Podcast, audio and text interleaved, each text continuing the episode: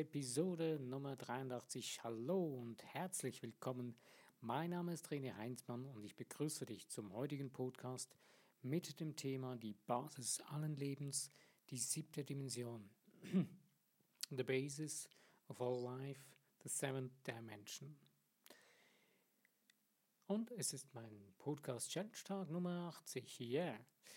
Okay, also die Basis allen Lebens, die siebente Dimension, ist ein ja, weitgreifendes Thema.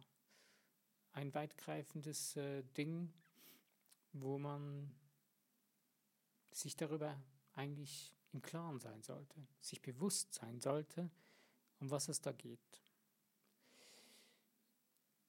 Die siebte Dimension ist eigentlich die Dimension der Quelle von allen Seins. Man kann sagen, der Schöpfer, das Universum, die Quelle allen Seins. Und es macht ja eigentlich grundsätzlich Sinn, dass man mit der Kraft, mit der grundsätzlichen, mit der großen Kraft, mit der größten Kraft, die es gibt, oder mit der einzigen Kraft, die es wirklich gibt, verbunden ist. Beziehungsweise bewusst weiß, was das heißt. Dass man bewusst weiß, wie man damit umgeht und wie das Ganze eigentlich funktioniert im Leben. Ich denke, so ganz ergreifen können wir so mit unserem dreidimensionalen Verstand nicht wirklich, aber es ist doch wichtig und auch sehr ähm, unterstützend, wenn man be begreift und weiß, was heißt es, eine siebte Dimension zu haben, beziehungsweise wie man damit umgeht und was bedeutet das für mein Leben und was heißt die Quelle allen Seins. Ähm, du bist ein hochenergetisches, schöpferisches Wesen. Das heißt also, Du bist von etwas kreiert worden, was selbst schöpferisches Wesen ist. Und das kann man nun eben nennen die Quelle allen Seins, den Schöpfer, das Universum oder wie, je nachdem. Jeder hat seine eigene Ausdrucksweise. Das Interessante ist auch verschiedene ähm, Länder, verschiedene Sitten, verschiedene Gebräuche.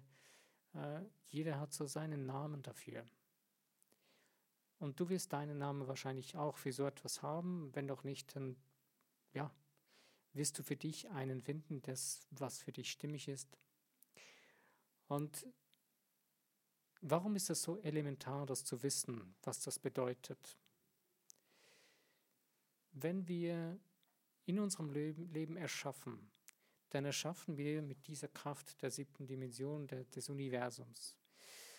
Diese Kraft, diese Energie tragen, wir sind eigentlich, kannst dir vorstellen, so wie ein WLAN ständig verbunden mit dieser Kraft. Es kommt nur darauf an, wie wir nun damit umgehen. Lassen wir diese Kraft fließen in unserem Leben oder beginnen wir diese Kraft zu verhindern oder minimieren wir die Möglichkeit, diese Kraft in uns zu fließen. Ganz abdrängen können wir sie nicht. Das funktioniert nicht denn sie fließt permanent.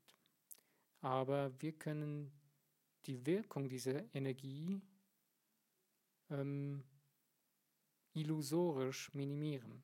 Wir haben dann das Gefühl, wir seien, ja, du kannst so weit gehen, dass du das Gefühl hast, du seist abgeschnitten von dieser Energie oder von, von der Schöpferkraft, von dem Schöpfer, von dem Universum. Und das ist unser Hauptproblem in unserem Leben wir gehen durch das Leben und haben das Gefühl, wir seien getrennt. Wir seien dual.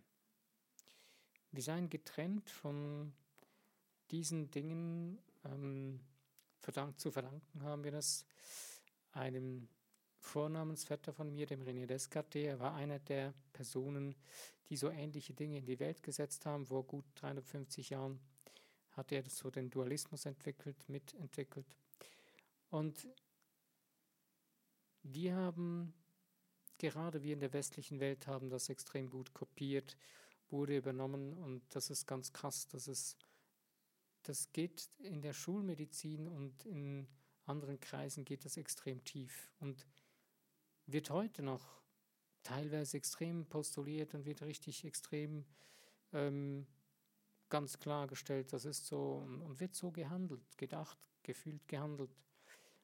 Aber die Lösung ist darin nicht, nicht verborgen, sondern das ist eine sehr einseitige Idee, die funktioniert nicht. Und letztendlich, wenn du das Gefühl hast, du seist getrennt von dem Universum oder von dem Schöpfer, von der Quelle von allem Sein, dann lebst du ein eher mittelmäßiges, schlechteres Leben. Weil du hast das die ganze Zeit immer das Gefühl, du seist nicht gut genug oder du seist irgendwie nicht ganz. Und wir, reden, wir leben in vielen Punkten, rennen wir durch unser Leben genau mit dieser Illusion in uns drin. Wir haben sie uns zu einem Lebensstil entwickelt, sogar. Richtig krass, was? Wir machten so einen richtigen Lebensstil daraus und bauen unsere Komfortzone darum herum aus und unsere Gedanken, wir beginnen so zu denken, zu fühlen und zu handeln und wir finden für alles eine Entschuldigung. Und das ist so das Derbste an der ganzen Geschichte, weil eigentlich bräuchten wir keine Entschuldigung. Denn unser Leben ist keine Entschuldigung. Unser Leben ist lebendig, ist einzigartig, ist wundervoll, ist voller Schaffenskraft. Und wenn wir das begreifen und das ähm, respektieren und re regelrecht äh, ja, in unserem Geist ins Licht stellen, dass wir das wieder sehen, regelmäßig, bewusst, dann beginnt sich vieles zu verschieben. Und die Verbindung mit der siebten Dimension, die bewusste Verbindung, ähm, ist deswegen so wichtig, wenn du nicht in die siebte Dimension gehst, wenn du die Kraft des Universums anzapfst, dann bleibst du in anderen Ebenen stecken, wo wir nicht ähm, primär die Energie herholen sollten, sondern das Wichtigste ist eigentlich immer zuerst zu der siebten Dimension zu gehen, zum Schöpfer, zum Universum. Und von da aus dann zu kreieren. Weil dann bist du verbunden direkt mit, der, mit deiner wirklichen Kraft und Energie. Das geht jetzt, greift jetzt ein bisschen weit. Wenn du mehr darüber erfahren möchtest, ähm, kann ich jetzt hier ein sehr, sehr gutes Buch empfehlen. Ähm, hat mir auch sehr viel geholfen, wobei ich habe auch noch sehr gute Leute zur Seite gehabt, die mich, die mir vieles auch erklärt haben und gezeigt haben. Äh, und zwar gibt es eine sehr spannende Heiltechnik, die heißt Theta Healing. Und die Vienna Stiba hat ein tolles Buch geschrieben, das heißt Theta Healing. Und in diesem Buch findest du eine wundervolle Erklärung zu diesem Thema. Es gibt auch andere Bücher, auch über Theta Healing, ähm, noch ein, zwei Bücher auf Deutsch, wo andere das auf ihre Art und Weise dann erklärt haben. Aber ich finde, dass das erste Buch über Theta Healing, was die Vienna Stiebel eigentlich geschrieben hat und das Ganze entwickelt hat, finde ich sehr, sehr hilfreich, um diese Dinge zu verstehen. Und dementsprechend kannst du dann auch ganz anders mit deinen Gedanken, Gefühlen und deinem Handeln lernen umzugehen, mit dieser Energie, mit dieser Kraft des Schöpfers. Eigentlich ja mit deiner eigenen Kraft, weil die Kraft gehört dir. Du bist untrennbar von dieser Kraft. Und je mehr wir das begreifen, desto mehr beginnen wir unsere wirkliche Macht wahrzunehmen und zu nutzen. Und keine Bange, wenn du jetzt irgendwie auf die Idee kommst, ja, dann könnte man ja diese Macht, diese Kraft äh, zum Negativen nutzen. Ja, das kannst du tun, nur es bekommt dir selbst nicht wirklich gut. Es ist nicht das, was du wirklich anstrebst. Wenn du beginnst, diese Kraft und Macht ähm, im Einklang mit dem Universum zu nutzen, dann kannst du die volle Macht und Kraft entfalten. Ansonsten wird es immer nur ein Teil sein oder eine Disbalance oder eine Einseitigkeit, die nicht wirklich deine vollste Zufriedenheit erfüllen wird. Und je mehr du dich damit auseinandersetzt und das zu fühlen, zu spüren beginnst und dein Denken umstellst in die Richtung, dass es so ist, desto ganz anders, desto bewusster und desto machtvoller beginnst du dein Leben zu leben.